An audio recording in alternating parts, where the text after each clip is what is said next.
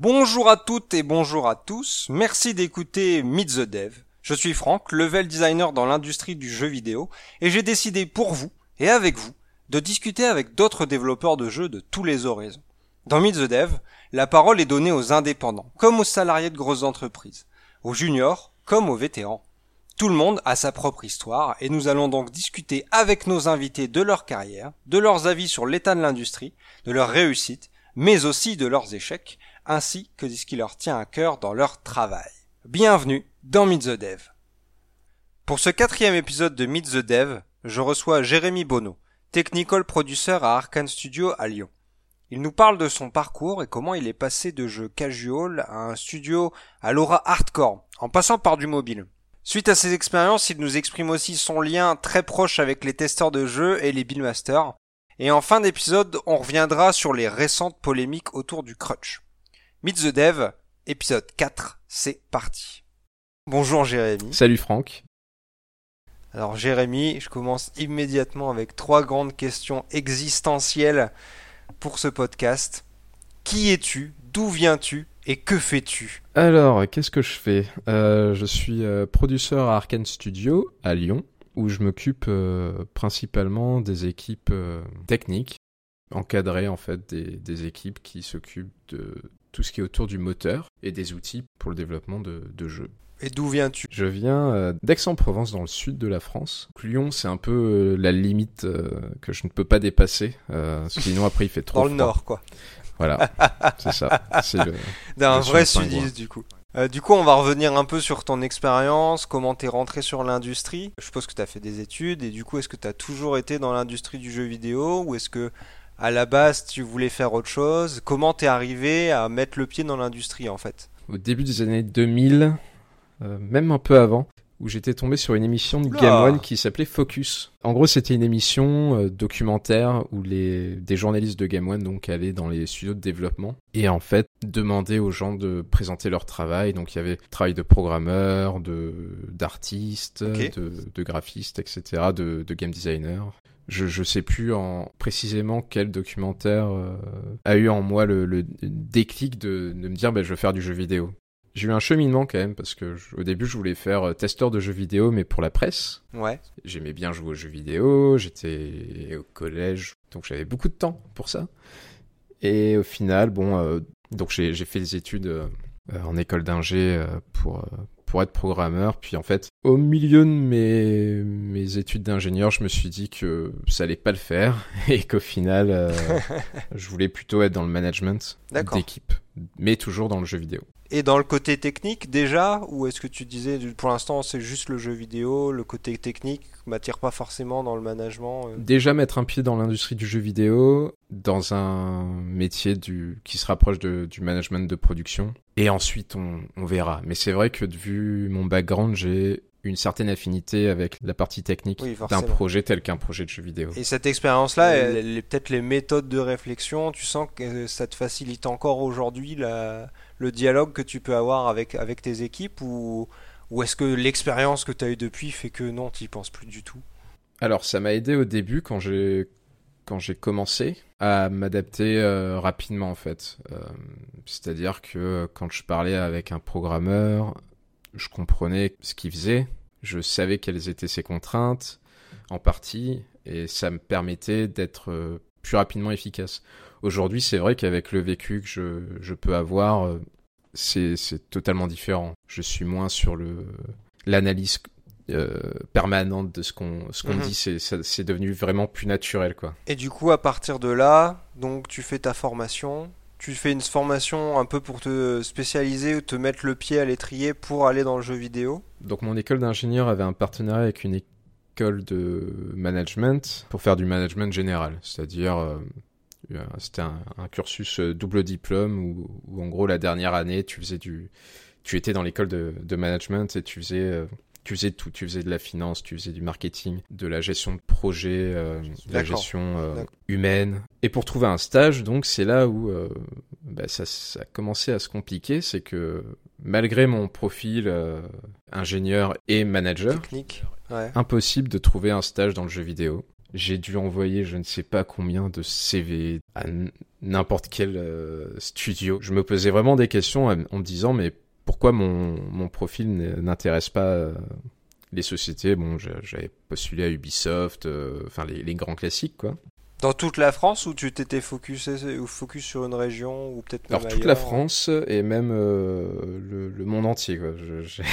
J'étais en mode mort de faim. Je, j'avais des, enfin, j'ai vraiment envoyé des centaines et des centaines de, de lettres de motivation. Mais j'ai quand même pas mal euh, appris, je, ça me permettait de me, me, remettre un peu en question, tu vois. Et je me suis posé la question, mais pourquoi les gens me sont pas intéressés par mon CV Et en fait, le truc qui m'a sauté aux yeux, c'est qu'il n'y avait pas marqué jeu vidéo dans mon.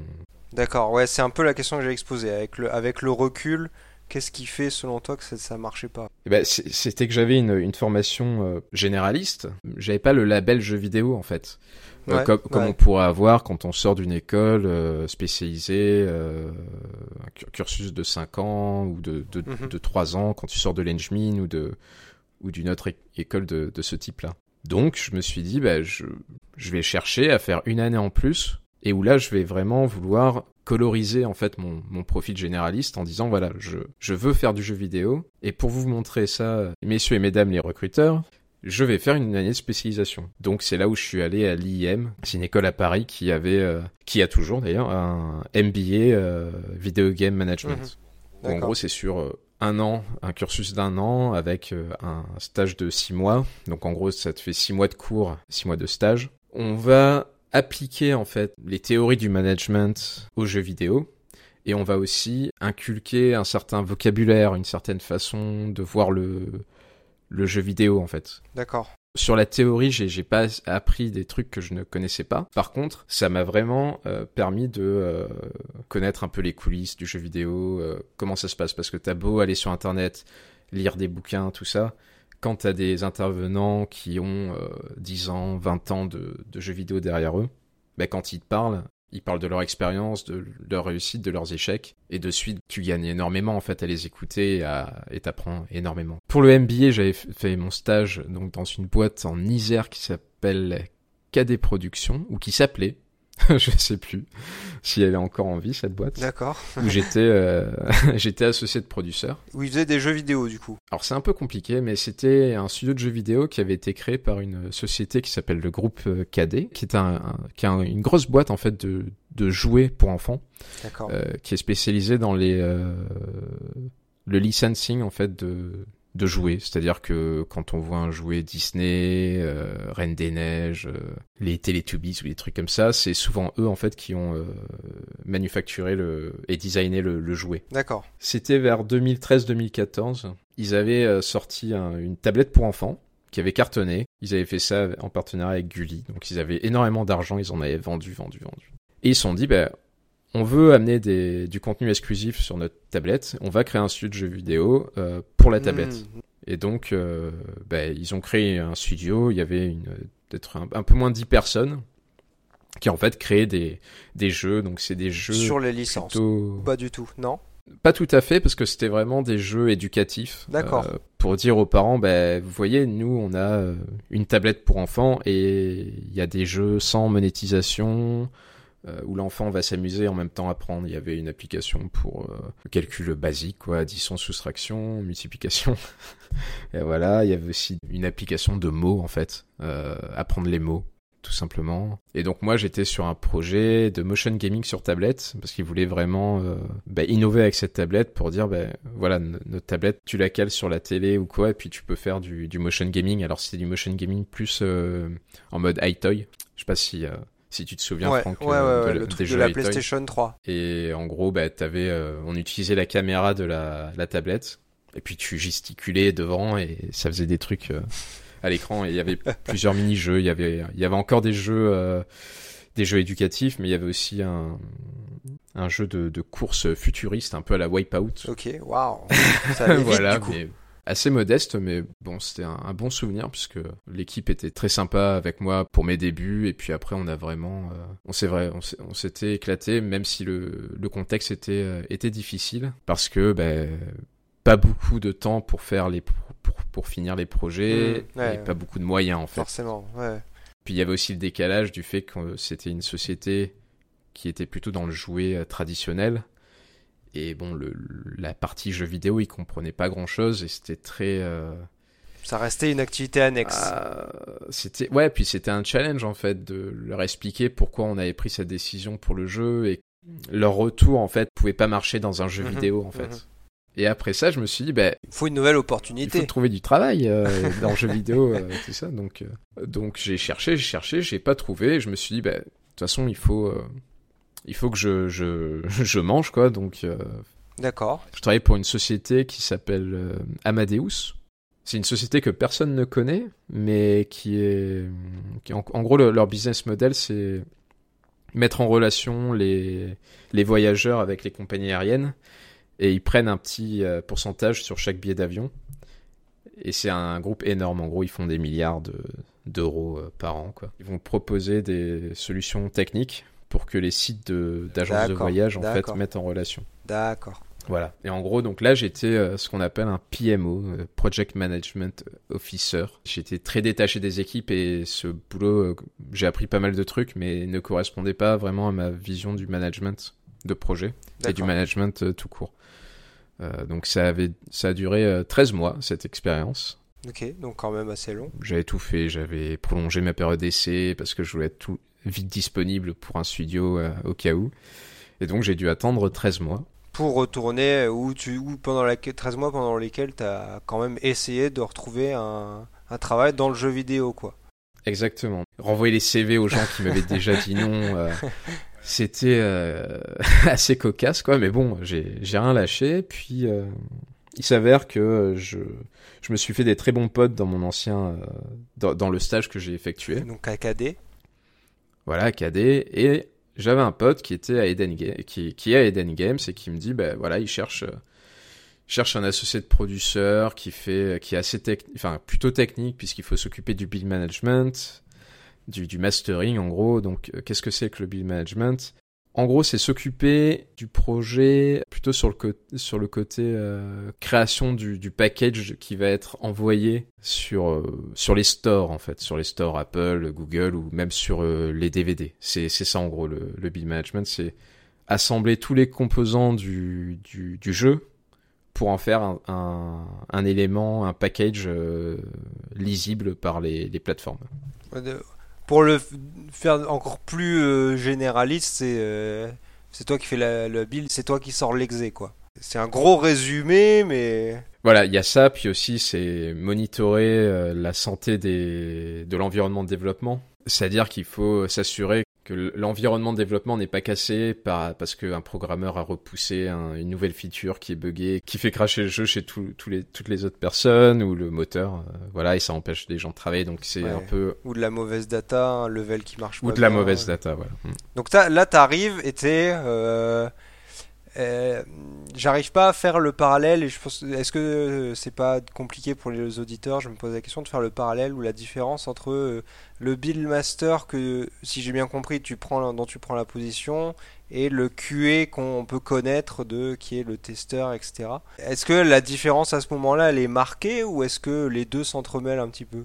Alors les, les deux s'entremêlent euh, carrément. Euh, à Eden, quand, quand, quand j'arrive euh, les, les premiers jours, c'est euh, en gros mon rôle va évoluer avec le temps, mais je dois m'assurer que la build est, est saine et que on puisse l'envoyer en toute confiance à, à Apple ou à Google. Enfin, parce que là, à Eden Games, c'était du, du mobile. Ouais, on n'est pas gros, revenu là-dessus, mais du coup, c'est après la chute du gros Eden. euh, Eden a été refait et est reparti sur du jeu mobile, euh, du jeu de course. Du coup, à ce moment-là, tu travailles sur un jeu de course. Hein.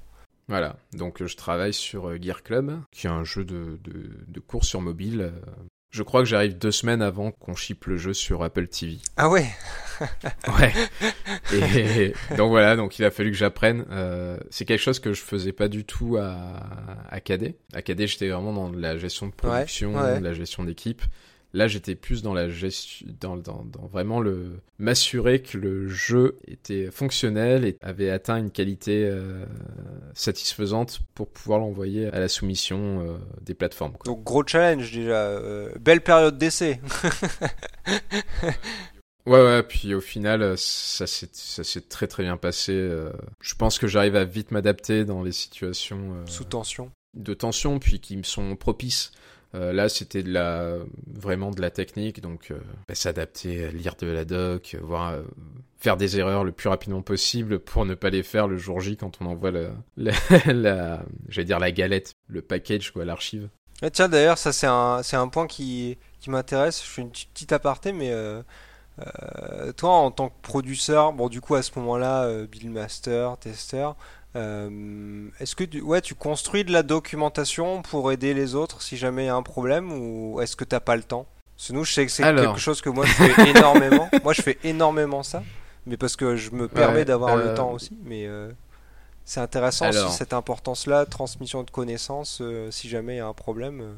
Ouais, carrément. Donc ça, c'est clé sur dans des petites structures où tout le monde est important. Tu es seul, tu es seul à ton poste en fait. C'est-à-dire que si euh, tu te casses la jambe ou tu te fais renverser à vélo, et eh ben la société elle est un peu bloquée quoi. Ah Donc en gros ouais c'était important de faire des de la doc déjà pour soi-même et puis se faire donner un, coup de main par, par des collègues si jamais ben, on a une absence ou, ou quoi. Donc j'étais seul sur le sur le moment pour la version Apple TV, mais après j'ai été rejoint par des stagiaires euh, qui, qui m'ont aidé. Donc c'était des stagiaires euh, QA testeurs. D'accord. Donc là ça m'a permis vraiment de me mettre un peu en retrait des tests. Alors j'avais euh, ce rôle un peu de lead QA, donc vu que j'avais une équipe. Puis j'ai pu faire un peu plus de suivi de suivi de tâches auprès auprès des équipes donc de programmeurs et de contenu pour ben en fait s'assurer que le le patch qu'on allait sortir pour le jeu qui était live sur Apple TV déjà ben, on allait y arriver puisqu'il y avait, enfin, c'est quand on fait du game as a service, euh, donc du jeu qui est live et qui, euh, qui est en gros un service, donc le service ne doit jamais s'arrêter et on doit toujours arriver à apporter des, des nouveautés.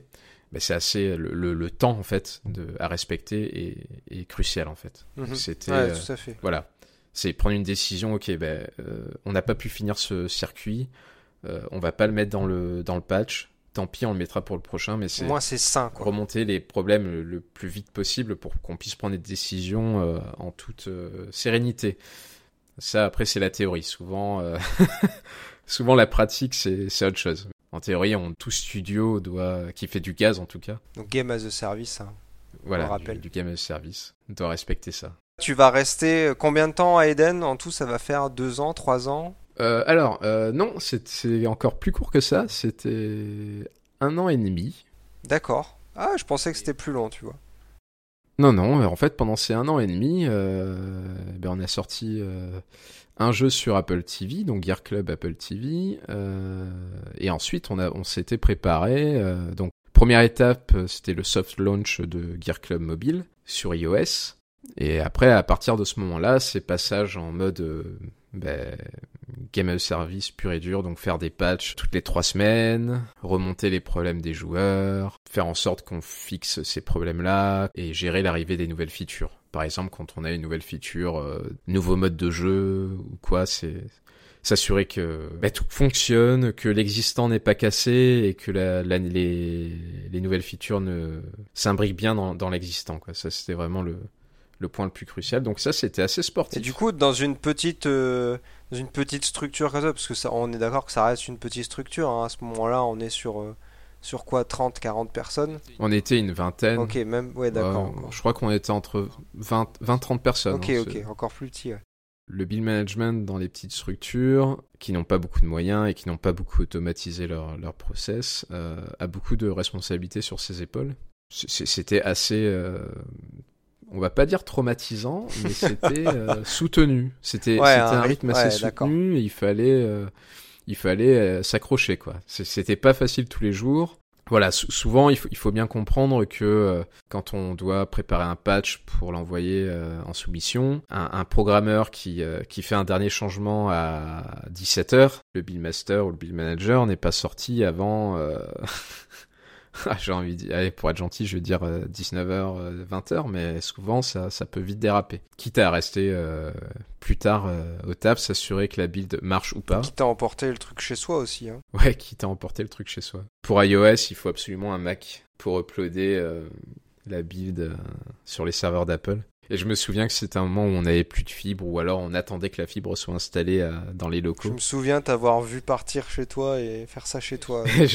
Ouais, j'avais dû euh, donc prendre le MacBook euh, Pro, donc le petit, le cylindre là. Je sais pas si si vous voyez un peu, le mettre dans mon sac à dos et l'amener chez moi. Donc ma compagne était ravie que je ramène du travail à, à l'appart, mais bon, J'étais dans un mode euh, de pensée où il fallait que je le fasse en fait. Je me posais pas de questions si j'étais ravi ou pas de le faire. Mon métier c'était que la build partait à Apple dans la soirée, il fallait que je le fasse. Ben je le faisais. Je vais mettre ça sur le, fait que j'étais junior et que je voulais montrer que j'étais capable de prendre mes responsabilités et de mhm. faire du, mhm. travail en plus. Ce qui avec du recul, euh, je trouve un peu stupide. C'est pas comme ça qu'on devrait euh, valoriser son travail. comment tu l'aborderais aujourd'hui du coup? Bonne question. Alors comment je comment je pourrais l'aborder aujourd'hui? Avec un peu plus de sagesse et, d'expérience Je me suis rappelé d'un d'une intervenante qui était pendant mon MBA à l'IM qui nous avait dit euh, vous faites du jeu vidéo et eh ben c'est c'est pas un boulot à McDo où vous retournez des, des steaks hachés, mais c'est pas non plus euh, un métier de chirurgien où on a la vie de personne entre ses, doigts. C'est vraiment le fun, donc il faut avoir du fun. Je pense que ça, je partirais du principe qu'il n'y a pas péril en, la demeure, surtout euh, dans ce cas-là, quand j'étais à Eden où on était une société indépendante, donc le patch parte dans la nuit ou le lendemain matin, ça n'avait pas avoir de grandes conséquences. J'aurais dû penser plus à ces petits mots-là de ben, on, fait du jeu vidéo, on fait ça pour, euh, pour le fun. Enfin, en tout cas, moi, je fais ça pour le fun. On n'est pas pilote d'avion, on n'a pas 100 personnes dans l'avion. Aujourd'hui, je relativiserai vraiment mon travail pour mieux le vivre, en fait. Ça s'arrête pas à Eden. Aujourd'hui, comme tu nous l'as dit au début, tu es passé à Arkane, qui du coup sur un métier qui, qui est totalement dans la continuité euh, de ce que tu as fait avant qui est peut-être même une addition, une addition de tout ça, quoi. Quand j'arrive à Arkane, euh, donc je suis embauché en tant que producteur et je dois m'occuper des équipes de, donc de build management et euh, de QA. Donc ce qui revient à peu de choses près euh, à ce que je faisais à Eden. Sauf que j'ai plus de personnes sous ma responsabilité. 7-8 personnes. Donc je passe de... C'est le double, quoi. Ben, je passe de deux personnes à 8 ah ouais, personnes. plus du double, d'accord. Ça, ça, ça change. Par contre, là, tu te focuses que sur du management. Voilà. Tu, plus, tu mets plus les mains dans l'interface euh, de build, etc. Alors, ce qui est intéressant, c'est que je demande quand même à apprendre pour être capable de le faire et Au cas pouvoir comprendre ce qui se passe parce qu'en fait, le, le process était totalement différent euh, de ce qu'on avait à Eden, puisque les plateformes ne sont pas les mêmes, puis les moyens ne sont pas les mêmes, les types de jeux ne sont pas les mêmes, le nombre de développeurs n'est pas le même. Je passe d'un studio d'une vingtaine de personnes à un studio d'une centaine de personnes, entre 100 et 110. Donc euh, là, dans ce genre de situation, on est obligé d'avoir euh, des systèmes qui monitorent euh, automatiquement la, santé de la build. Est-ce qu'elle se lance? Est-ce qu'elle se lance sur Xbox? Est-ce qu'elle se lance sur PS4 Sur PC et, en ayant une équipe de, de testeurs QA qui fait du test à la fois fonctionnel sur le jeu, mais pas que. ils font surtout en fait du test du, de l'éditeur, parce qu'on est sur un moteur euh, maison, et donc on doit s'assurer que le moteur euh, est fonctionnel et que tout le monde puisse travailler euh, dans les équipes côté C'est super important. Qu'on prenne pas de retard sur la production à cause de features qui ne marcheraient pas ou quoi. Et du coup, c'est quoi Je suis curieux de d'avoir le la boucle un peu vertueuse que tu as dans le travail entre toi, le beatmaster et le QA. Comment un peu ça s'organise tout ça euh On versionne, c'est-à-dire qu'on versionne le jeu et on versionne le moteur, l'éditeur, pardon. Et ce versionning, en fait, euh, donc le, les versions, c'est euh, par exemple version 1.0, version 1.1, version 1.2, etc. Et en fait, on itère, c'est, on fait de l'itération sur une version de précédente. C'est un équilibre entre un service euh, un service QA qui, enfin une équipe QA qui valide euh, une version et en fait euh, derrière une équipe de buildmaster qui s'assure de préparer la nouvelle version. voilà, dans les grandes lignes, ce, serait ça. Donc c'est vraiment deux métiers qui s'imbriquent. L'équipe buildmaster a souvent été issue de, du QA en fait. non, mais je te pose la question parce que c'est le, le, vraiment le, titre de buildmaster, c'est pas vraiment, c'est pas un titre qu'on retrouve encore partout. Je pense, je trouve, je pense que c'est encore un, un, titre de poste qui est relativement assez nouveau. Euh, typiquement, dans mon studio, on a, on, a des gens qui gèrent les builds, etc.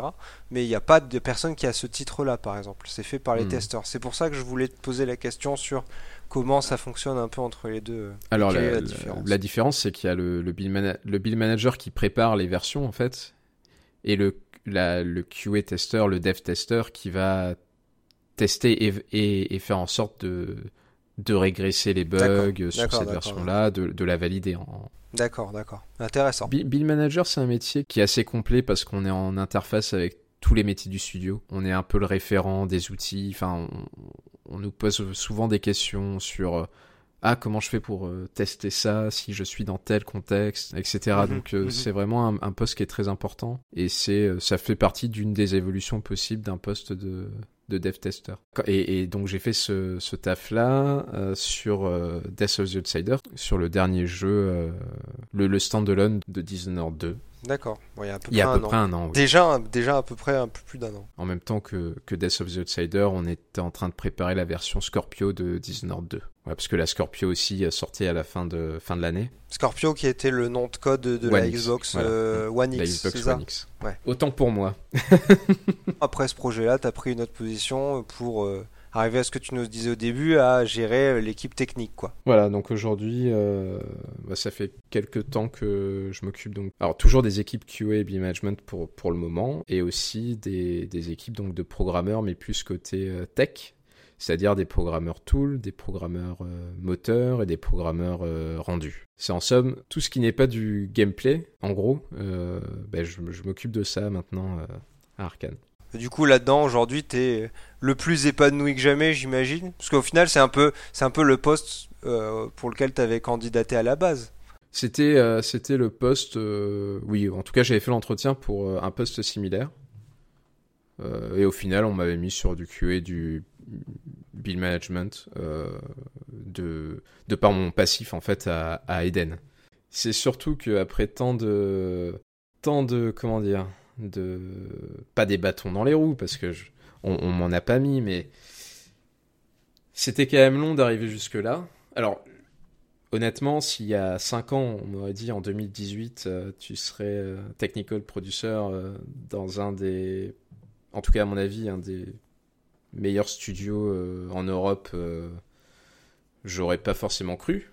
Donc je suis moi-même surpris en fait d'être arrivé là aussi vite. Mais je suis assez content quand même je suis très très content. Je vais passer à une question suivante. C'est une question qui peut, pourrait paraître un peu bateau, euh, mais elle m'intéresse parce que puisque euh, tu es passé à travers la très petite entreprise, une plus petite équipe que tu as vu quand même évoluer à Eden, mais quand même plus petite, équipe, et un studio qui est aujourd'hui déjà beaucoup plus conséquent. Qu'est-ce que toi tu préfères? Où est-ce que tu te sens le mieux s'il y a un endroit où tu te sens le mieux en fait. Ce que j'ai enfin ce que je vis aujourd'hui à, Arkane est vraiment le, je pense le point, la, balance entre la taille de projet, la taille d'équipe, euh, l'ambition, c'est vraiment le le point parfait quoi. C'est le sweet euh, sweet spot quoi. L'avantage d'être dans une boîte euh, un peu plus structurée qu'une petite boîte c'est que bah il y a certaines tâches en fait qu'on fait pas des tâches qui sont répétitives pas forcément plaisante. À Arkane, il y a beaucoup de, de, tâches qui ont été automatisées au fil du temps. Et donc, euh, ben, on, on, peut on se permet d'être vraiment focalisé sur euh, les tâches à valeur ajoutée. Donc, euh, ouais.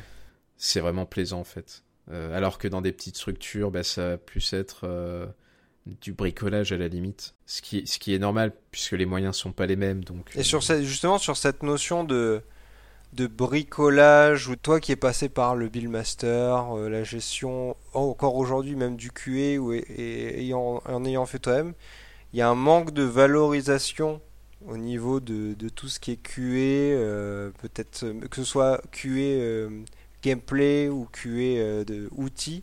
Il y a un manque de valorisation et du coup toi comment tu as abordé le sujet quand toi tu faisais ça et comment ça influence ce que tu as vécu euh, Comment ça influence euh, la manière de gérer ces gens-là euh, que tu as pu avoir quoi Alors, métier qui touche de de près à la qualité, donc que ce soit testeur QA ou dev tester, bah, c'est pas des métiers évidents. Faut bien savoir une chose, c'est que quand on est en, quand on fait un projet de jeu et qu'on est testeur, on ne joue pas un jeu fini avant très très longtemps. Dans l'esprit des gens du grand public, c'est jouer un jeu toute la journée, mais en fait, ce, n'est pas du tout le cas. C'est avoir un programme informatique qui est instable, qui a plein de soucis, plein de, bugs, donc c'est ce qu'on appelle des, bugs. Il faut savoir euh, analyser ces bugs-là, les décrire d'une manière euh, assez poussée pour qu'ils soient plus faciles à, être euh, fixés, corrigés par les programmeurs ou par les équipes de contenu. Donc c'est vraiment un, métier où il faut être rigoureux. C'est aussi un métier compliqué parce qu'on on est au quotidien avec un jeu qui, qui évolue, mais qui évolue des fois lentement. Et donc des fois, c'est on a un peu le, le syndrome de ne plus voir les bugs en fait. C'est un boulot éprouvant quand même. J'aime beaucoup les équipes euh, de QA. Donc quand j'étais à Eden, euh, j'étais le, le, responsable direct, mais même à, à Arkane où ben, je travaille beaucoup avec le lead QA et avec l'équipe, c'est vraiment euh, enfin très très plaisant de travailler avec, avec ces gens-là. Du coup, toi aujourd'hui, comment tu, tu, tu les abordes dans la manière de les gérer? Peut-être que tu les les revaloriser? En fait, moi, je, je, les considère comme les, les gens qui sont le mieux placés pour avoir une vision globale du projet. Ok, c'est intéressant. C'est vraiment le, le baromètre de l'état du jeu. Tu parles de l'état fonctionnel ou de la qualité de l'expérience de jeu euh les, les, les, deux. souvent, tu vas avoir des, des, métiers comme game designer où les gens sont, euh, sont répartis par feature ou par système.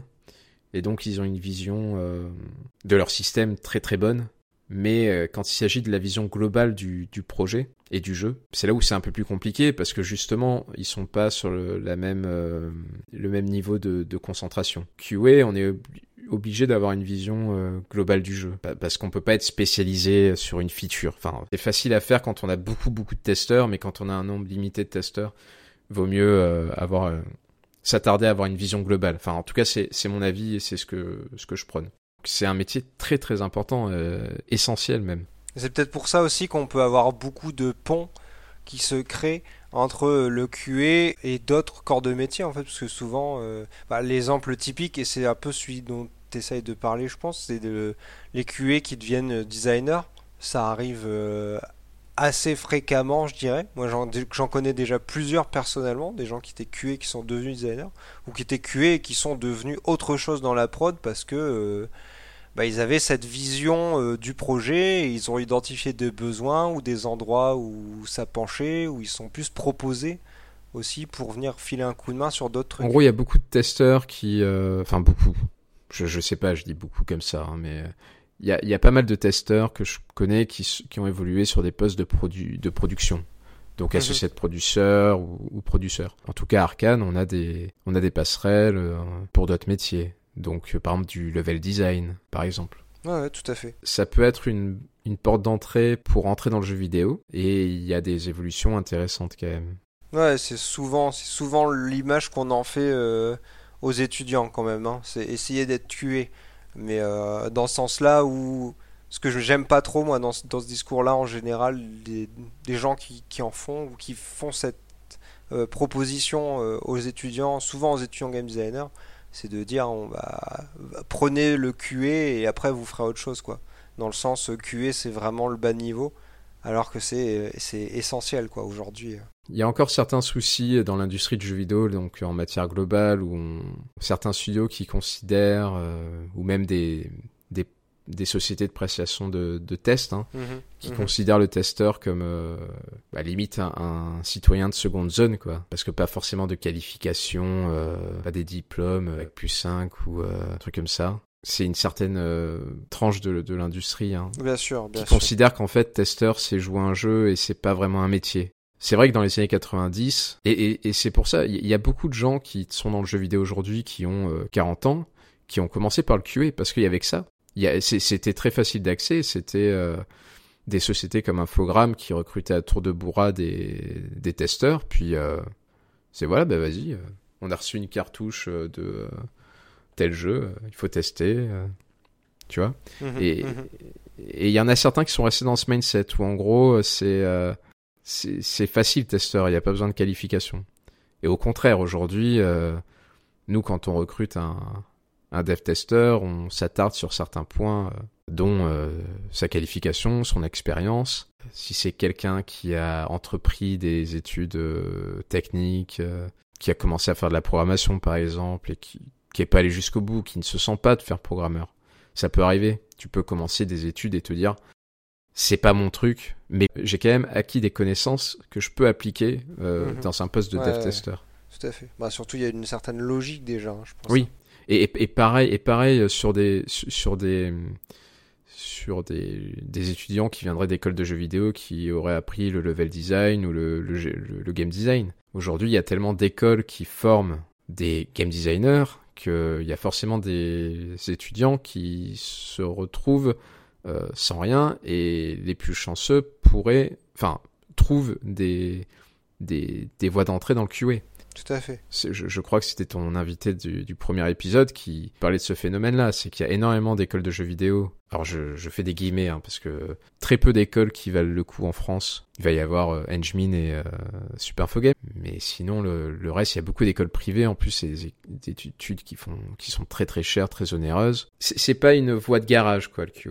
Ouais, tout à fait. Voilà, c'est vraiment apprendre comme un corps de métier qui mérite de gagner ses lettres euh, de noblesse comme les autres corps de métier. Exactement. C'est c'est c'est exactement ça. Je vais fermer cette partie-là et euh, maintenant j'aimerais bien te poser des questions plus personnelles entre guillemets parce qu'en soi déjà on a parlé pas mal de toi quand même. Et je vais te demander en première question de cette deuxième partie un peu recentrée sur toi moi, je veux savoir qu'est-ce qui te fait vibrer aujourd'hui dans ton taf, tu vois? C'est quoi ton carburant? On pourrait penser que c'est simple de répondre à cette question, mais en fait, c'est un peu compliqué de mettre des mots sur ça. Ah, il faut travailler sur soi-même. C'est ça. Alors, j'ai voulu faire du jeu vidéo pour travailler avec des passionnés. D'accord. Des gens qui aiment aussi la même chose que toi, c'est-à-dire euh, les jeux vidéo et, dont le but c'est de faire des jeux de, qualité qui peuvent être euh, remarquables et remarqués. Et ça, c'est ça que j'aime bien dans mon boulot aujourd'hui, c'est que j'ai des équipes qui sont, euh, enfin des, membres d'équipe qui sont vraiment passionnés par ce qu'ils font. Ils sont très pointus dans leur domaine, ils sont très intéressants à écouter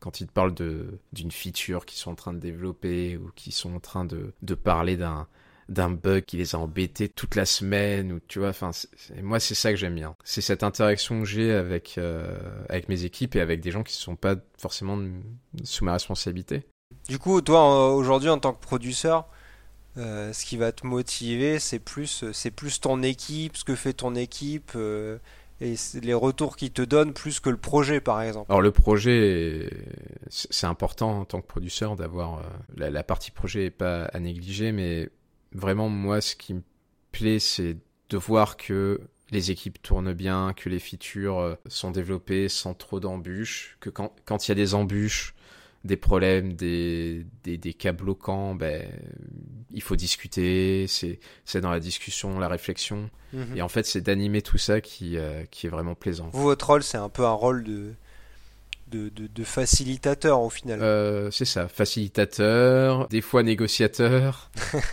diplomate. C'est souvent ça, parce que souvent, euh, souvent tu vas te retrouver avec un problème qui va bloquer une équipe. Mhm. Si tu solves pas ce problème-là, ben, tu vas perdre beaucoup de temps. Mais en même temps, si tu débauches des gens pour s'attaquer à ce problème-là, tu vas, tu vas ralentir d'autres équipes.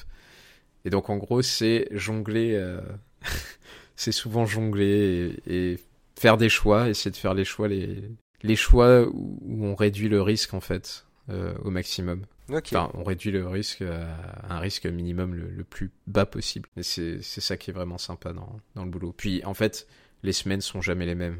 Il y a toujours des surprises, qu'elles soient bonnes ou mauvaises, mais tu vois, c'est toujours, euh, toujours emballant et, et voilà, c'est pas le métro. Euh, Attends, c'est quoi Métro, boulot, dodo, quoi. C'est, c'est, voilà, c'est ça que j'aime bien. Euh, j'ai une question. Est-ce que, alors, c'est plutôt une question que j'apprécierais poser à des designers quand même. Hein. Mais toi qui trempes toute la journée dans le jeu vidéo, euh, est-ce que jouer pour toi c'est toujours une passion? Bonne question encore. C'est fou ça. Il euh, y a deux trucs. C'est que je suis toujours passionné par le jeu vidéo et par jouer à des jeux vidéo. c'est vrai que j'ai un peu de mal à, par exemple à Eden, euh, j'avais du mal à jouer à mon jeu, enfin à mon jeu, à notre jeu, euh, une fois qu'il était sorti en fait. Mhm. Il y avait comme un sentiment de, euh, bah je me suis occupé de toi, euh, maintenant. Vis ta vie quoi. Tu vois, vis, ta vie et et voilà. C'est moins vrai à Arkane parce que je suis plus fan du du genre des jeux qu'on fait. Et j'aime bien des jeux assez différents. Euh, ça peut être du MMORPG, du, du jeu de stratégie. Euh. Mais tu prends encore du plaisir à te dire, je vais me faire une petite session de jeu. Oui, je confirme. Et si j'ai pas le temps et que je suis trop crevé, mais que je voulais regarder du gameplay d'un jeu, je mets euh, un, un, stream sur Twitch. Et ça, c'est vraiment bien. Quand on n'a pas le temps, ça, ça, dépanne bien, tu vois. Ouais, carrément. Bah, je suis totalement d'accord. Tu vois, puis en plus, c'est bien parce que tu, à, travers les, les, streams, tu vois la réaction des gens. Mhm. Ouais, euh, quand ils jouent avec d'autres personnes, euh, quand ils jouent en solo et qu'ils sont là, ils trouvent un Easter eggs, euh, ils sont sur le cul, tu vois, enfin c'est vraiment plaisant. C'est une autre manière aussi de de rester au jus quoi. Du coup, j'ai une troisième partie qui est plus orientée vers l'industrie. Et là, on a quelques, j'ai quelques questions, mais tu voulais parler d'un sujet un peu, un peu brûlant. Euh, je vais commencer d'abord par mes questions, on fera le, sujet brûlant après, d'accord? Comme ça, tu vas, tu vas t'échauffer un peu la langue. Voilà, on fait une montée en température gentille. c'est ça. du coup, tu en as déjà parlé un peu avant, euh, mais c'est un sujet moi qui me tient beaucoup à cœur. Euh, c'est de savoir, toi qui as fait justement des, des, formations qui étaient totalement différentes, mais qui croisent probablement des gens qui sortent de formations en jeux vidéo, alors que ce soit sans doute programmation, euh, artiste, game design.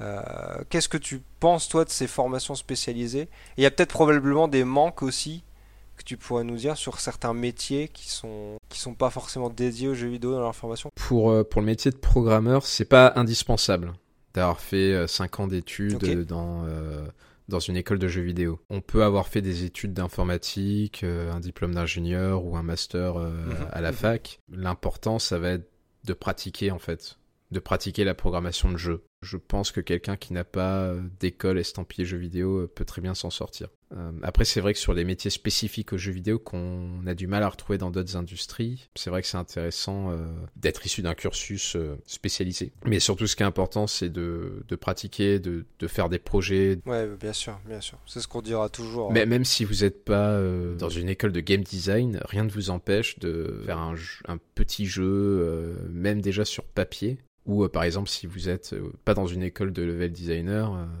vous pouvez quand même prendre un éditeur Unreal ou, ou, autre et faire un petit, euh, une petite map, quoi. Carrément. Et montrer les intentions, euh, euh, montrer qu'on a réfléchi. Et artiste, pareil, je pense que, par exemple, artiste, il y a certains métiers où, bah, par exemple, avoir un truc estampillé jeu vidéo n'est pas forcément nécessaire. Je pense à concept artiste. Concept artiste, ça va surtout être dans le talent artistique et la vision qu'on qu'on a de l'imaginaire en fait. Enfin, tu vois, c'est.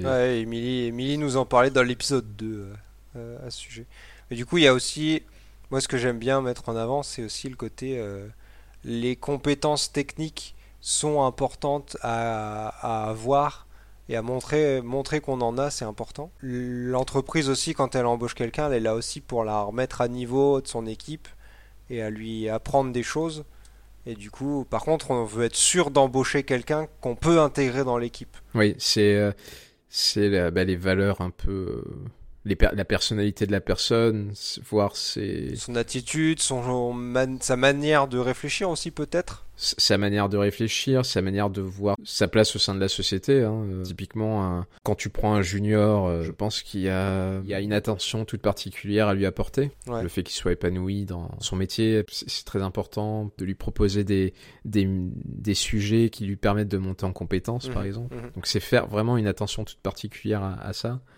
Alors qu'un un gars avec un peu plus de bouteilles, euh, c'est surtout lui, lui proposer du challenge. Euh, c'est ça en fait qui va le convaincre à venir euh, rejoindre ton équipe. Du coup, vu qu'on parle de junior, j'aime bien aller à l'extrême opposé. Et moi, avant d'entrer dans l'industrie, on m'a mis en garde, mis en garde entre guillemets, hein, attention, hein, en tout cas certaines personnes qui avaient probablement eu une, drôle d'expérience avec des, des, seniors et des vétérans, ont dit de faire attention à ces vétérans qui pourraient avoir des méthodes de travail anciennes et pas forcément savoir s'adapter et se mettre au goût du jour. Est-ce que toi, tu as eu des profils comme ça? Comment tu les abordes? Et peut-être que eh, pour toi, c'est tous les vétérans comme ça ou pas du tout Alors non, moi je trouve que les, les, les vétérans, c'est. Les vétérans, bon, c'est comme s'ils avaient fait la guerre ou quoi. Mais ah, il y a eu un moment où c'était la guerre, je pense. Vidéo, hein. c'est... Moi je trouve qu'ils sont euh, très intéressants. Euh, parce que même si des fois ils sont. Euh, ils sont plutôt. ils font preuve de résistance, des fois au changement. c'est toujours intéressant de les écouter je pense que l'important, c'est d'être ouvert euh, d'esprit, d'écouter les, les, personnes quand on est face à des gens qui sont euh, bornés et qui vont te justifier que bah, ça fait 30 ans que je fais du jeu vidéo et donc euh, je sais mieux que toi. c'est en, gros c'est souvent c'est ça hein, ce, que tu racontais. Je pense que la, la, personne a dû vivre ce genre de d'expérience. J'ai pas tellement vécu ça non plus, mais c'est vrai qu'il y a des fois des incompréhensions. C'est-à-dire, je, pense qu'on fait partie d'une génération où euh, ben, on a baigné dans Internet, dans l'informatique, et donc on a peut-être des, des réflexes qui font que ouais, ben ça on pourrait l'automatiser, on pourrait faire ça comme ça, et ainsi de suite. Et euh, peut-être ben, qu'on veut aller plus vite que la musique des fois. Et et peut-être qu'on est moins dans la, négociation et, l'écoute et, la compréhension en fait. Euh, je pense qu'il y a toujours une, bonne raison de d'avoir de, la résistance face à soi. En tout cas, ça, je, pense qu'il faut le, prendre en compte. Après, il faut pas non plus que ça tourne à la toxicité totale et que ça devienne que la situation soit bloquée, etc. Ma, ma, dernière question pour cette partie, c'était euh, un sujet sur lequel tu avais envie un peu de, de, discuter. C'était le, il y a beaucoup de remous en ce moment avec la sortie de Red Dead Redemption. Euh, et déjà sur les, les, les mois euh, précédents, il y a eu pas mal de remous sur le crunch.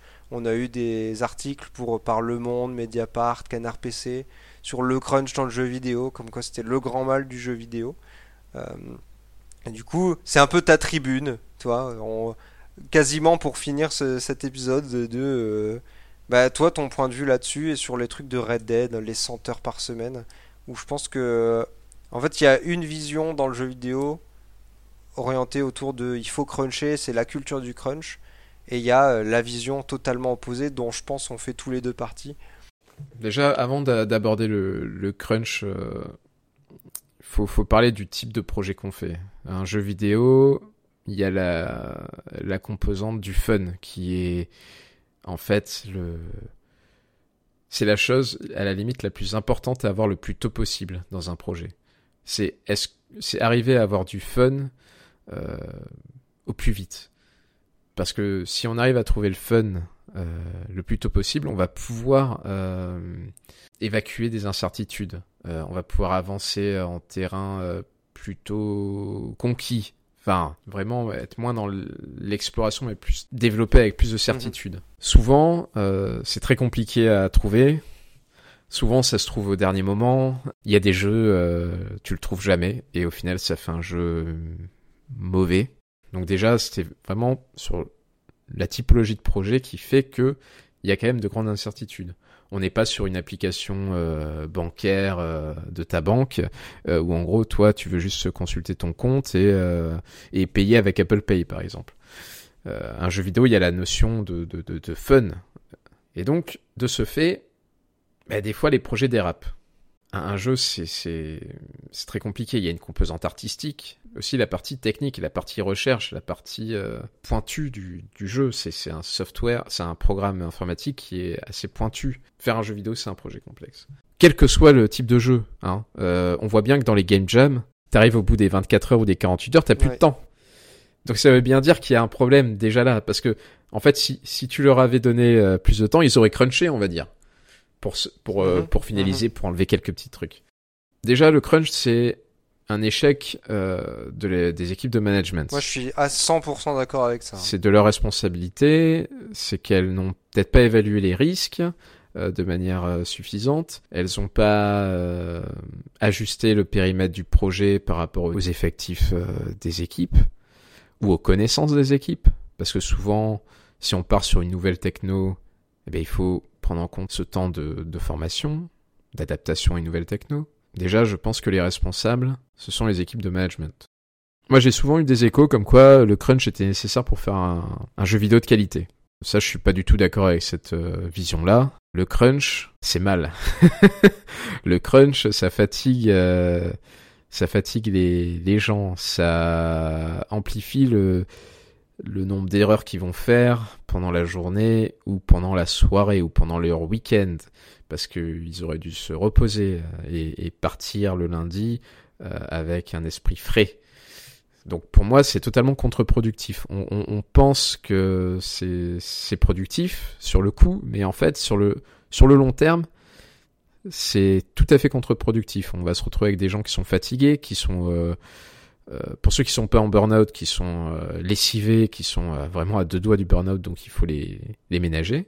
Et en plus, on n'a pas forcément un meilleur jeu. Alors ça dépend. Si le jeu avant le crunch, il est pas texturé, il est pas voicé, il n'y a pas de voix, il n'y a pas de son, il y a rien et le jeu est nul, oui, bien sûr que ça va faire un meilleur jeu, mais parce que tu pars de très bas. Moi, je, suis d'avis que le crunch peut être toléré sur un dernier mois, euh, voilà, on est en train de, de, peaufiner le truc, on est vraiment des, des, ouais, des passionnés, et allez, on fait un peu plus le soir, euh, mais on va pas venir le week-end. Ça, ça c'est vraiment un truc que j'aurais du mal, moi, à, à le vivre. Après, il y a des cas où on peut prendre des décisions au niveau d'une boîte de dire, voilà, là, il va falloir faire des heures sup, mais à ce moment-là, il va falloir euh, ben, respecter le droit du travail, les payer, et les encadrer et les limiter, parce qu'on peut pas on peut pas faire, euh, je, je sais plus quel est le nombre d'heures maximales d'heures sup qu'on peut faire en, en, une semaine. Je crois que c'est une dizaine d'heures par semaine. Voilà, mais on, on, on, il, faut, il faut limiter et puis. Pour un employé évidemment, on parle pas de quelqu'un qui est cadre. Hein. Mais même physiologiquement, euh,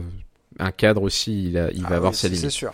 Sa Ah limite bah, bien physiologique. Sûr, bien sûr. Il faut l'encadrer et il faut surtout que les règles, les règles soient, soient les mêmes pour tout le monde et qu'elles soient respectées.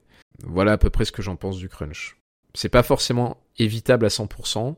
Souvent, on sait, on sait que ça va cruncher euh, un petit peu ou beaucoup, et il faut savoir prendre des décisions euh, pour limiter en fait. Oui, et puis il faut savoir reconnaître l'erreur et, et, pouvoir compenser. Voilà. Moi, je dis, je pense que la base déjà, c'est de payer les heures supplémentaires. C'est que le mm. crunch soit payé, oui, oui. qu'il soit pas évidemment forcé ou même. Euh, ah oui, il faut qu'il soit euh, indemnisé de, de manière correcte. Et puis pour revenir sur l'histoire de Red Dead Redemption, j'ai quand même l'impression que tout ça a eu quand même un effet pervers. J'ai l'impression que ça a été un atout marketing. C'est mon avis. Hein.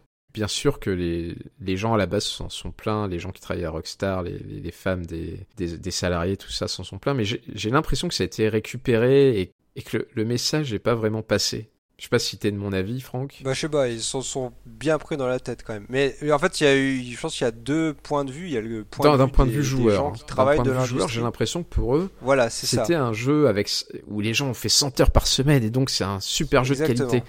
Et exactement. Et ça, ça me gêne. Ça, ça c'est vraiment le point qui me gêne. Mais si tu te souviens, il y avait Crytek qui avait utilisé un peu le même genre d'argument euh, en disant. Ouais. Euh, Oh là là, euh, regardez, ce soir c'est incroyable, c'est génial, on est à notre 11 millième repas euh, de crunch euh, en quelques oui. semaines. Mmh. Je, je, je sais plus sur quel projet c'était. Je sais plus, mais les joueurs s'étaient dit, c'est incroyable, ouais, ouais. vous faites tout pour faire un, un bon jeu, alors qu'en fait c'est terrible quoi. Terrible pour le jeu déjà, parce que ça veut dire qu'il est loin de des attentes, ouais. que ce soit des attentes pour le studio ou des attentes pour les joueurs. Il y a des gens qui parlent de, du fait que l'industrie de jeux vidéo soit pas mature. Je, je sais pas si c'est un problème de maturité parce que si, si on prend des projets complexes, euh, tu vois, genre des avions militaires, des avions supersoniques ou des trucs comme ça, c'est compliqué et, et souvent il y a des les, les coûts explosent, le, le temps le temps de travail explose, tout ça. Euh, par exemple, même pour le ah comment ça s'appelle? Le réacteur euh, nucléaire là, le PR. Euh, tous les mois on entend ah bah y a ça qui va pas au final. Ah bah y a si puis le, les fondations n'ont pas été faites aux normes ou des trucs comme ça. Et donc il faut refaire. Et donc les gens travaillent de nuit euh, tout ça. Le BTP c'est mature comme industrie. Et pourtant il y a des soucis. Il y a des soucis de retard, il y a des soucis de gens qui travaillent beaucoup. Je sais pas si c'est vraiment dû à l'âge de l'industrie du jeu vidéo. Ce que tu veux dire, c'est qu'il y a des problèmes partout et c'est pas forcément euh, la maturité ou la date, c'est plus la manière dont on va C'est plutôt la complexité des, des, projets. Puis la manière d'aborder aussi. Et, oui, des solutions, exactement. Mais la maturité, non, parce que je pense qu'il y a des, des, des, productions qui se passent bien. Des... Il y a des studios qui ne font pas de crunch. Parce que ce n'est pas dans la culture du studio. Il y a des studios. Extrêmement rarement. ou extrêmement rarement, oui. Euh, et c'est fait dans la bonne humeur et avec l'accord de tout le euh, monde. Après, ça dépend ce qu'on met derrière le mot crunch, mais si c'est euh, une semaine d'heures sup et que tu travailles jusqu'à 20h au lieu de partir à 17h, j'appelle pas ça du, du crunch, j'appelle ça des, des, heures sup. Le crunch, c'est quand vraiment le, le compteur d'heures sup explose et que c'est c'est le soir jusqu'à 23h, c'est les samedis, dimanches. C'est même le week-end. Voilà. Ça, c'est, ça, c'est horrible. Oui, oui, c'est. Quand il y en a trop, c'est trop. T'as beau aimer ton travail, c'est pas pour ça que. Euh, Exactement, ouais. Euh, en fait, en fait c'est un peu. Et je ne sais pas euh, quel est ton avis là-dessus, ça m'intéresse, mais ce qu'on a vu dans les articles, il y a des artistes du monde qui l'ont très bien pointé, c'est un peu l'instrumentalisation de la passion du jeu vidéo. Et moi, c'est un truc que je m'efforce à, à mettre en avant auprès des, juniors, c'est ne, soyez pas aveuglés par votre passion et le fait que vous soyez heureux de travailler dans le jeu vidéo pour accepter n'importe quoi et vous soumettre à plein de choses qui sont extrêmement néfastes. Ouais, je, suis à peu près du même avis. Euh, sauf que c'est compliqué. Euh, quand on est junior, on a envie de prouver. Et souvent, tu, tu tombes dans ce travers-là. Et c'est pas, c'est vrai que c'est la passion, mais c'est aussi l'envie de prouver. L'envie de, tu vois, de, dire, ben voilà, mon employeur m'a fait confiance, je, je vais jusqu'au bout du truc et, je, pense qu'il y en a, c'est comme ça en tout cas chez les juniors. Ouais, mais est-ce que tu vois, est-ce que tu peux pas juste prouver sur ton temps de oui, travail Oui, mais c'est plus que plus, quoi, tu vois, c'est toujours plus. Parce que c'est hyper concurrentiel aussi le jeu vidéo. C'est surtout quand t'es junior. Souvent, il y a, des gens qui font un stage dans le jeu vidéo, puis ils repartent. Ils, continuent pas après. Et, parce que c'est très concurrentiel, il y a beaucoup de candidats pour très peu de postes. Les entreprises en profitent. J'ai envie de croire que non. En fait, ça dépend. Les, des petites structures, oui, elles vont en profiter. Des, structures qui ne sont pas cadrées. Il n'y a pas de délégué du personnel, par exemple, ou il n'y a pas de, de vrais services RH. Souvent, sous le prétexte que le droit du travail, c'est, c'est compliqué, euh, tout ça, ben, font une grosse entorse au, code du travail. Mais je pense qu'en tout cas, dans les plus grosses structures, c'est quand même un peu plus contrôlé, les heures sup sont rémunérées. Bah écoute, je pense que ça conclut parfaitement cette euh, dernière partie d'épisode. Il y a encore juste quelques questions, vraiment, qui, qui, vont faire la conclusion de cet épisode, si tu le veux bien. Et évidemment, ma première question, bah, ce sera euh, tes recos en fait. Est-ce que tu as des recos, euh, lectures, chaîne YouTube sur le jeu vidéo, l'industrie du jeu vidéo, peut-être le management, vu que tu fais ça la parole est à toi. Alors les chaînes YouTube, il y a déjà ton invité du premier épisode qui avait, des... qui avait parlé de Extra Credit. Extra Credit avait fait une série de vidéos sur les métiers du jeu vidéo. Ouais. Moi, c'est une série de, vidéos que que je montre souvent pour expliquer mon métier en fait. Voilà, donc s'il y a des gens qui sont intéressés par les métiers de production, il faut déjà s'intéresser au métier de producteur, mais il faut aussi s'intéresser énormément aux métiers qui nous entourent. C'est hyper important. Après, j'ai des recommandations, ça va plutôt être sur euh, des sites qui sont que, que je trouve intéressants quand euh, on débute ou, qu'on a envie de se, se renseigner. Ça va être Gamasutra. Pour le coup, là, il y a des articles de beaucoup de disciplines. C'est un site qui est vraiment cool et qui est, qui est à consulter. Même, je pense que même toi, tu dois le consulter souvent. Euh, il y a souvent des articles très intéressants. Et après, il y a le, les vidéos euh, des GDC. Donc, il y a, y a, une chaîne YouTube. Euh, ouais, ouais, tout à fait. Voilà, donc les GDC, la GDC, c'est les Game Developer Conferences. Et en gros, c'est des, bah, c'est des conférences filmées des, des anciennes euh, GDC passées, en fait.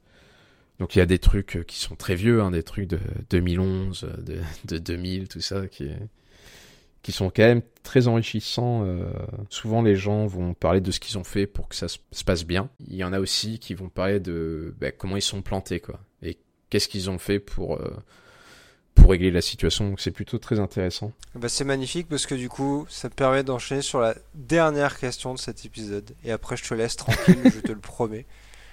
Euh, c'est qu'on dit souvent qu'il faut échouer, hein, comme tu dis, pour, pour, pour ensuite réussir. Est-ce que toi, tu as un échec ou une erreur dans ton parcours, dans ton expérience que tu voudrais partager, qui t'a appris quelque chose? Ça va remonter à loin, mais c'est un, échec assez, euh, assez cuisant, que ce soit euh, pour, euh, pour moi et pour mon entourage, en gros. J'étais parti. Alors, j'ai fait un bac STI pour le l'histoire. J'étais parti avant en première S. Et la même année où sortait World of Warcraft. Et j'ai passé énormément de temps sur World of Warcraft. Euh, j'avais fait un, calcul combiné de tous mes slash played euh, de mes persos et j'avais passé en gros sur un an un tiers de mon temps à jouer à WoW. Ce qui représente quand même 8 heures par jour. Donc je vous laisse imaginer la gueule de mon bulletin de notes euh, au, dernier trimestre de, oui, 8 heures par jour. énormément. Euh, voilà, j'étais dans des guildes. Euh, j'étais dans une guilde qui était très performante sur le serveur sur lequel j'étais. On m'avait donné des responsabilités, tout ça. Déjà le petit côté manager qui se développait, quoi. ça tombe bien ce que tu dis parce qu'en gros, bah, qui dit échec scolaire dit euh, les parents qui sont convoqués, tout ça, et puis mes parents qui essayent de comprendre en gros pourquoi je passe autant de temps sur ce jeu. Et j'aurais dit oui, mais sur ce jeu, je on m'a donné des responsabilités, je fais des trucs qui m'intéressent, j'aide les gens à s'améliorer dans leur gameplay, euh, j'élabore des stratégies pour les boss, tout ça. Et, au final, ben, plus je joue, plus, euh, plus je suis content de ce que je fais dans, le jeu. Et en fait, mes parents ont eu cette réflexion-là, ils, m'ont dit, mais ce que tu arrives à faire dans le jeu, pourquoi tu n'essayes pas de le, faire dans la vraie vie? Euh, et d'appliquer vraiment euh, ce que tu viens de nous dire là, mais dans la réalité. Et là, ça a été vraiment un déclic pour moi, où en gros, ben, je me suis dit, mais en fait, ils ont raison. Je me suis prouvé à moi-même que j'étais capable de d'avoir des responsabilités alors que j'avais 15 ans, euh, 15-16 ans. Et c'est aussi une période de la vie où ben, l'adolescence, c'est pas évident. Euh, et là, vraiment, ça a été un échec donc de ne pas faire euh, de première S, un bac S, et prépa, tout ça. Mais je me suis dit, mais utilise ce que tu as fait dans, dans ce jeu, dans WoW, et, applique-le à, ta vie, quoi. Applique cette, euh, cette discipline oh, que, que tu avais dans le jeu, tout ça, parce que j'étais très carré, enfin, je, je sais pas s'il y en a qui ont joué à WoW dans des guildes euh, un peu militaires et qui ont fait des raids euh, à 40 joueurs, mais il fallait être quand même assez euh, discipliné tout ça. Et, en gros voilà je j'ai retouché à haut euh, 8 ans après quand j'avais fini mes études. Et, au final de ce cet échec parce que c'est l'échec scolaire c'est je pense que c'est un échec euh, qui, peut être très douloureux et qui peut faire beaucoup de dégâts. Mais j'ai vraiment réussi à retourner la vapeur en quelque sorte et à me dire ben voilà tu lâches pas. Et je pense que ça m'a aidé surtout quand euh, je suis sorti d'études où je me disais ben j'ai fait les diplômes qu'il fallait pour trouver dans le jeu vidéo et que je trouvais pas. Je me suis dit mais tu tu peux pas euh, tu peux pas lâcher maintenant quoi. Tu, continues quoi. Tu continues à chercher tu cherches des solutions tu tu contactes des gens tu j'avais même fait un podcast à l'époque avec des des amis de lycée euh, sur un site qui s'appelait Game Guide pour qui traiter de jeux vidéo. Enfin je, je, me suis jamais découragé. Il y a des moments qui étaient pas évidents, mais. Et au final, tu l'as fait. Passer de. Du, du, passer du paladin, euh, paladin dans World of Warcraft, pas du tout. Du paladin World of Warcraft pour faire du jeu pour enfants. Euh, ensuite, puis du jeu mobile. Euh, très casu au jeu alors à la culture hardcore sans savoir ce que ce sur quoi tu travailles aujourd'hui mais à, Arkane à l'image de la culture hardcore. Ben, le, en tout cas, euh, très poussé. C'est beau quoi, beau parcours, belle progression, belle évolution je pense. Oui. tout ça en gérant des gens, c'est beau, en te gérant toi en plus. Ben, de toute façon, ça, c'est en tout cas un, conseil, quel que soit le métier qu'on vise euh, et quel que soit le métier qu'on souhaite faire dans le jeu vidéo et, en fait dans n'importe quelle industrie, c'est d'abord de se remettre en cause soi-même euh, constamment, de jamais se satisfaire en fait une citation que j'ai lâchée il y a pas longtemps et dont je suis fier, donc du coup je vais la lâcher dans cet épisode. C'est que le, jeu vidéo c'est une industrie où on itère beaucoup sur son produit, mais la première chose sur laquelle on doit itérer, c'est soi-même. Putain, c'est beau ça. ça c'est beau. Salut, c'est beau. C'est beau, hein. Franck, ce que tu dis. Je sais, merci beaucoup.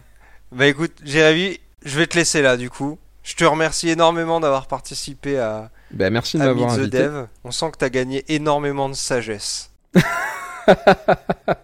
ouais, mais ça, c'est parce que tu, tu, tu, tu me connais d'avant. Bah allez, je te laisse là. Merci encore une fois. Et ben, merci encore, Franck. Allez, à la prochaine, à la toi prochaine. Bon courage. Bye. Et bien voilà, c'est ainsi que se termine ce quatrième épisode de Meet the Dev. Je remercie évidemment encore une fois Jérémy de bien avoir accepté de se plier à cet exercice qui est, je sais, n'est pas forcément facile pour tout le monde. En tout cas, ça a été un échange extrêmement agréable, extrêmement calme, sous le signe de la sagesse. Je pense que son histoire est une belle représentation de ce qu'est vraiment la motivation et l'amour pour son travail. Si ce podcast vous a plu, n'hésitez pas évidemment à laisser quelques petites étoiles sur iTunes. Laissez vos commentaires sur Facebook, sur Twitter, sur vos applications de podcast favorites. Si vous souhaitez participer à cette émission, n'hésitez pas à nous contacter également sur ces réseaux sociaux ou sur contact.meetthedev.gmail.com.